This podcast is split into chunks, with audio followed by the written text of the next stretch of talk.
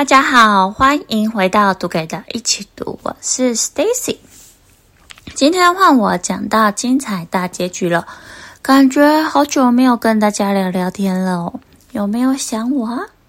不知不觉又年底了耶，希望大家在二零二三年有所得或是有所学，一切都会越来越好的。上一集跟 Pola 一起看了，感觉超有画面感的午餐约会，也发现了蛤蟆先生其实是家大业大的富三代，还有我很喜欢的成人自我状态。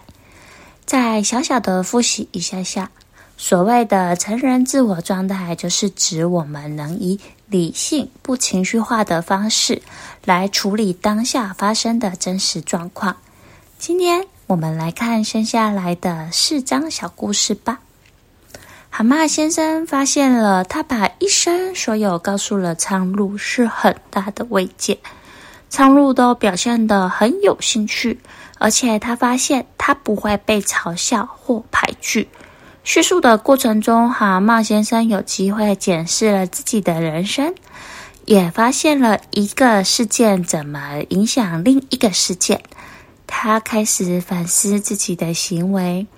蛤蟆先生也发现，人生不用照着剧本走。他的剧本每次都设定成被嘲弄的对象，而他领悟了有别种生活方式，可以不用照着剧本走，甚至可以没有剧本。而且，我很喜欢这章节的一句话，这句话是用蛤蟆先生的小声音写出来。蛤蟆先生认定，所谓活得真实，就是诚恳地回应当下的需求，如此变成打破从童年延续的因果循环，让真实的自我摆脱过去的束缚，在自由中成为真正的自己。蛤蟆先生在跟苍鹭面谈完，得到很大的省思耶。跟着蛤蟆先生一起学习，一起成长吧。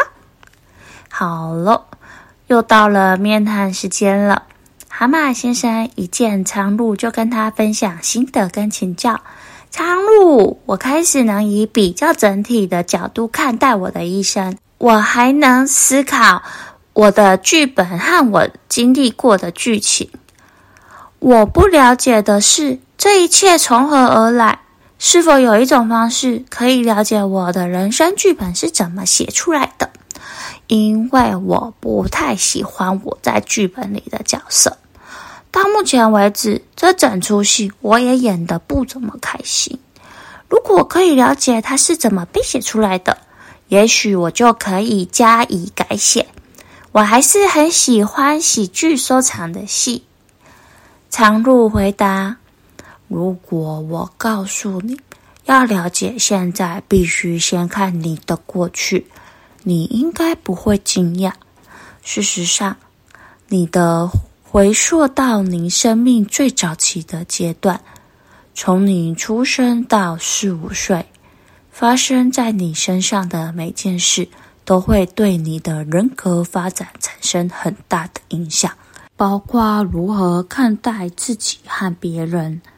这种影响是普遍存在的。这些经验会形成你对这世界特有的想法。对你而言，这就是你看事情的唯一方式。从那时起，你一辈子都在用这个观点在你的世界里生活和看待一切事物。在后面的对话中，为大家带出这次以及下次访谈的重点，因为蛤蟆先生太会问问题了，都问到重点了。其实是作者太会写了。这章节看到了开始的阶段会影响后面的阶段，在儿童时期会形塑出世界观，而所谓的世界观是可以想象四五岁时会回答的两个问题。第一个是，我认为自己会是什么样的？我是好的吗？第二个问题是，我认为别人是怎么样的？他们是好的吗？可以得到四个答案，也就是四个心理地位：一，我好，你也好；二，我好，你不好；三，我不好，你好；四，我不好，你也不好。而这四种一旦在我们童年决定何种态度，就会一辈子始终坚持这种选择。在下一次智商中，苍鹭开始对蛤蟆先生解释了这四种心理状态。蛤蟆先生问：“我不好，你好，到底是什么意思？”苍鹭回答：“这代表一种人的行为态度。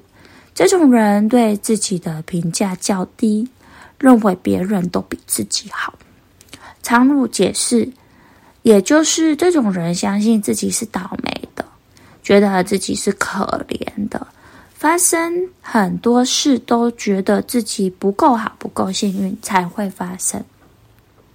第二种，我好你不好，这种人很爱发怒，总是自认为自己比别人好，而且又很容易批评人。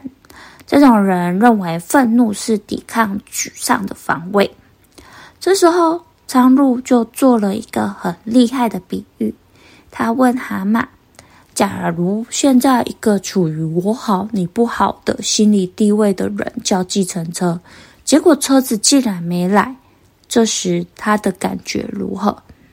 蛤蟆回答：他可能会很生气。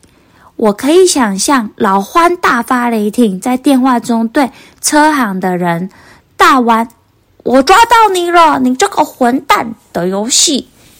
苍鹭又问：正是如此。现在在假设类似的情况下，一个处于我不好你好心理地位的人会有什么感觉？蛤蟆思考了这个新的情况，结果让他不太喜欢。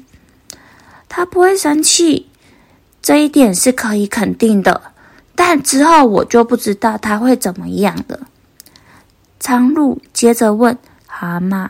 想象是你遇到那种情况，你在等计程车，车子却没来，你会感觉如何？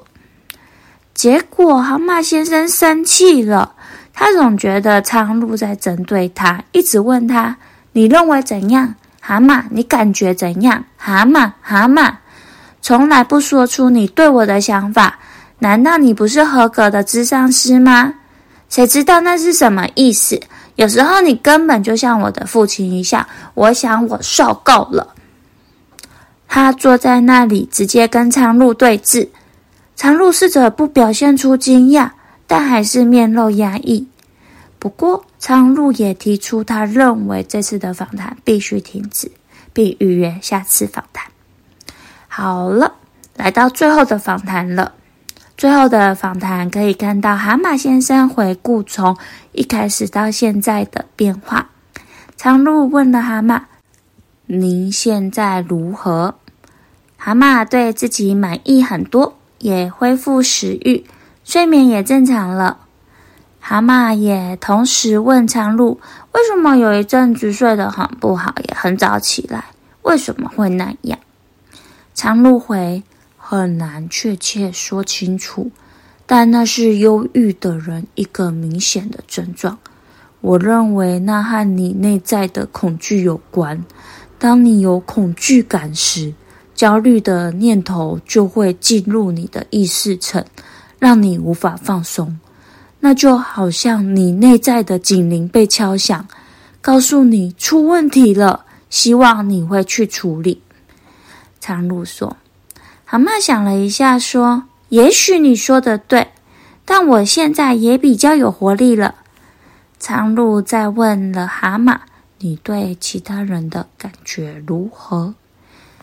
蛤蟆说：“最初的访谈对其朋友们在做什么毫无兴趣，但现在不一样了，会真切的关切他们在做什么。”苍鹭又问：“那么？”你如何形容现在的你？蛤蟆回：我可能在我好你也好的心理地位吗？听起来几乎有一种不知天高地厚，但那真的就是我的感觉。苍鹭说：“我好，你也好的心理地位是动态而非静止的状态。你不能说‘好，我到达了’，仿佛你刚征服了圣母峰一样。当你认为自己好，也相信别人好，这需要透过行为与态度不断地对自己与别人表现出这一点，而且。”这当然也无法保护你完全避开命运无情的事实。整体来说，这个状态就是表现出一个人的信念，相信自己，也相信别人。当然，有提到了上一次访谈的矛盾冲突，因为苍鹭会一直用引导式的方式，是因为他想要让蛤蟆进入成人状态。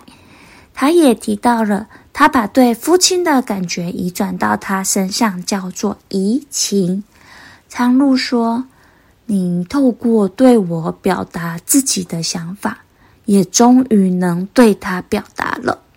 你真正找到了力量与勇气，表现出成人的样子，再也不是个儿童。也就是说，你长大了。”进入了成人阶段，当你仍自信主张你的权利，自然人独立行事。后来，最后他们也聊到了 EQ，很喜欢这段苍鹭回答蛤蟆什么是高 EQ 的回答，分享给大家。这种人有高度的自觉，了解自己的情绪，他们能管理自己的情感。能从悲伤与逆境中再站起来，也许最重要的是，他们能控制冲动，延迟满足，从而避免仓促、考虑不周的决定与行动，以及 EQ 能让你进一步在自我成长与完善的路上走得更远。因为它将带你从独立的个体走向共生的关系。不免俗的，再让很会问问题的蛤蟆出场问：“这究竟是什么？”独立代表你以自己为荣，接受你全部的能力及与众不同的特质，且随时护卫新发现的自主权，就像一个国家。摆脱殖民历史独立，这当然没有什么不好。共生则是体现成熟与自我接纳，同时也接纳别人的不同。